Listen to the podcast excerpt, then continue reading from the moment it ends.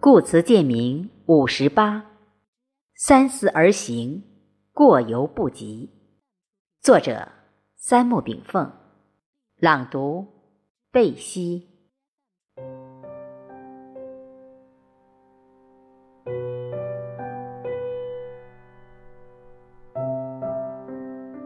世界各个国家、民族、种族都有自己独特的历史发展进程、文化思想沉淀以及各类文明之承载。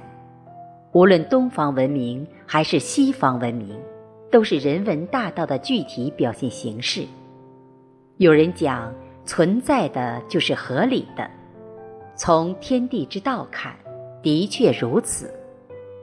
世界的任何存在，不以我们的好恶为标准，而是以是否适应外部环境，并得以生存发展为标准。几千年来的世界有多种发展模式，横贯东西文明之中，有人提出了中国的未来发展模式。如果从道德规律去思考这些问题。一个国家的发展模式是变化的东西，从历史来看，没有一成不变的东西，它是一个历史时期的产物。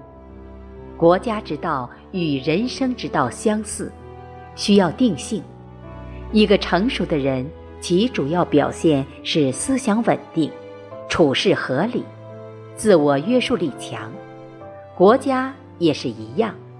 一个成熟的国家，国家主流的文化思想基本得到大众认同，国家政策基本稳定，国家法律基本稳定，国家决策、执行、监督体系有章可依，且德治法治精神深入人心。一个国家的发展或者存在模式，也许是静态的。但其理念必须以民为本，方可与道相通。中国人具有世界独一无二的太极智慧。中国人选择的中国特色社会主义道路，经过长期的摸索实践后，将会成为世界发展模式和社会存在模式的标杆。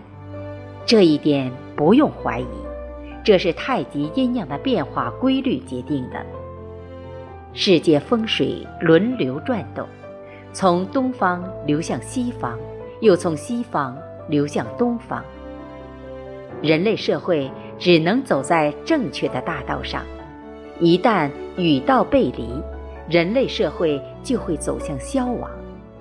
道是什么？正确的行道就是边走边矫正方向。其实。很多社会矛盾可以在发展中解决，也可以在发展后解决。什么时候解决不重要，重要的是要树立法治和道德的双重威望，这是王道社会的必备。近百年旧的封建道德秩序全部破坏，新的共产主义道德却未到位。我们引进了资本技术和制度。却没有引进资本主义道德，造成了中国六十多年的道德空白，三十多年的法治空白。法治和道德建设的重要性已不亚于经济发展。当然，中国失去了六十多年机会，一个没有道德底线且不畏惧法治的社会。很多新出现的形形色色问题，表面是社会问题。实则为道德问题。汉朝举孝廉，对国家之官德有两个硬标准，即孝与廉。为家以孝，为国以廉。对长老孝敬，对国民廉洁，这两点值得借鉴。人大都不知为什么活着，为了房子，沦为房奴；为了车子。成了车奴，为了缘分成了情奴，为了财富沦为财奴，为了权力成了官奴。人的可怜之处，并非不知为啥活着，奴隶被一种枷锁束缚着，人身的自由和灵魂的自由一旦失去，人的唯一一个人性标志——尊严，随之打个折扣。追求自由、尊严、人权，在这个物质世界中全都麻木下来。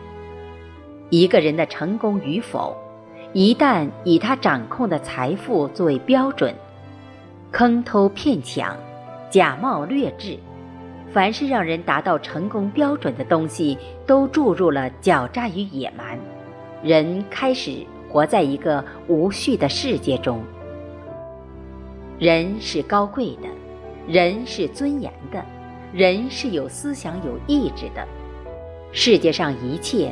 都是人类生存的工具，阳光、山川、蓝天、白云、道路、楼上、车马牛羊，都是我们赖以生存的工具。如果人成了工具的奴隶，这个世界偏偏阴阳颠倒，就有人放弃人格，去选择工具当奴隶，为了一些可有可无的脸面。牺牲了太多的人格，轻松的灵魂带上了链条，自由的人身背上重包，而人的奴性一旦养成，至死也烧出一副奴骨。所以，人要形成反省的习惯。人的反省大约来自四个方面：一是生活的挫折磨练。二是他人的教诲鞭策，三是作者的经历之总结，四是历史的教训及经验。政治家的反省，大多来自历史沉浮和朝代更替中所潜藏的东西。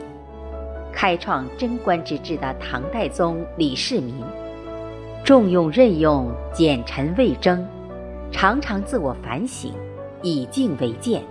可以整衣帽，以史为鉴，可以知兴衰，使天下走向大治。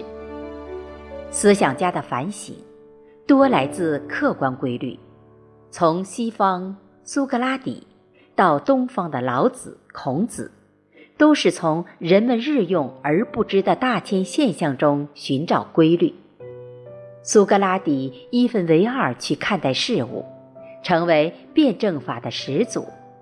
老子《道德经》告诫人们：“慎爱必大费，多藏必厚亡，故知足常足矣。”孔子教导人们走中庸之道，过犹不及，宁可不及也不能走过。不及还可以继续弥补，一旦走过，也许只能从头重来。